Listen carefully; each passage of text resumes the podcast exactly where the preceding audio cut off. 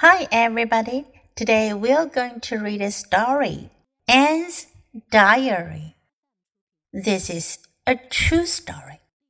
First, listen to the story. Anne's Diary. Anne Frank liked to write in her diary. When she was 13, her family had to run away from their home. There was a war People wanted to hurt them. They had to hide. They did not have much food to eat. They felt crowded into a few rooms.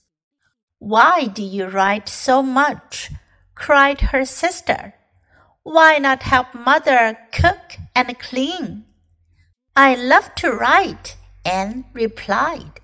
She wrote about how she was scared but she also wrote about the good times she had with her family. She was a brave girl and a good writer. Now, Anne's diary helps us to know what her life was like during a war. When we read it, we feel sad. We feel mad at people who wanted to hurt her and her sister. But we also feel brave and full of hope, just like Anne. 这故事讲的是安妮日记 Anne's Diary. This is a very famous book. 安妮日记是一本非常出名的书，是由 Anne Frank 安妮弗兰克写的。Anne Frank liked to write in her diary.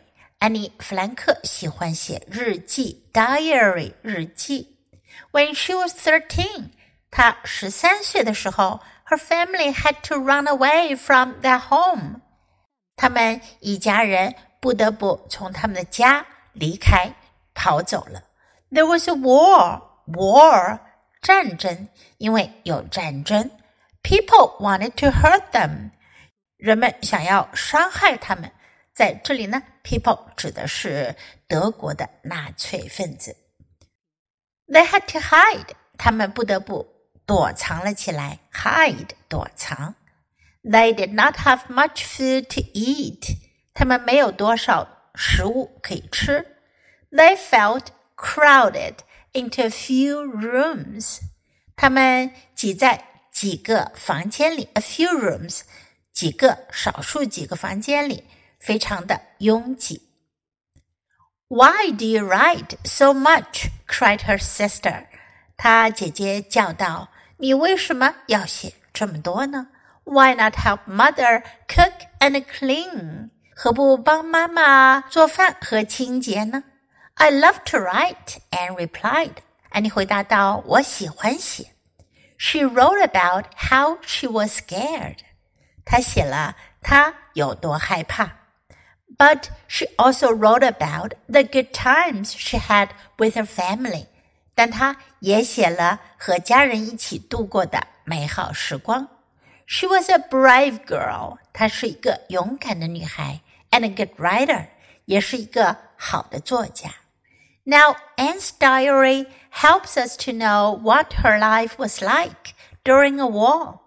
现在，安妮日记帮助我们了解她在 战争中的生活。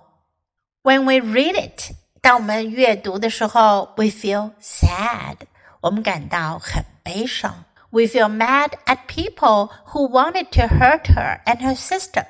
Mad 在这里呢表示生气的。We feel mad at 我们对什么感到生气？我们对那些想要伤害他和他姐姐的人感到很生气。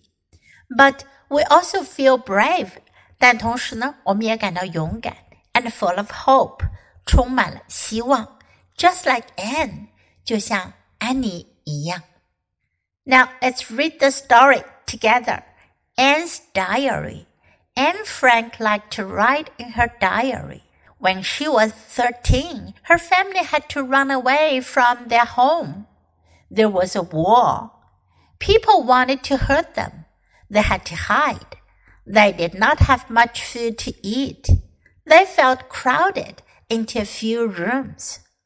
Why do you write so much? cried her sister. Why not help mother cook and clean? I love to write, Anne replied. She wrote about how she was scared, but she also wrote about the good times she had with her family. She was a brave girl and a good writer. Now, Anne's diary helps us to know what her life was like during a war. When we read it, we feel sad. We feel mad at people who wanted to hurt her and her sister. But we also feel brave and full of hope, just like Anne. Do you like today's story? 你们喜欢今天的故事吗？如果喜欢的话，别忘了给 Jess 老师点赞哟。你可以在 U 英语公众号找到今天的故事的英文和中文译文。Thanks for listening. Until next time. Goodbye.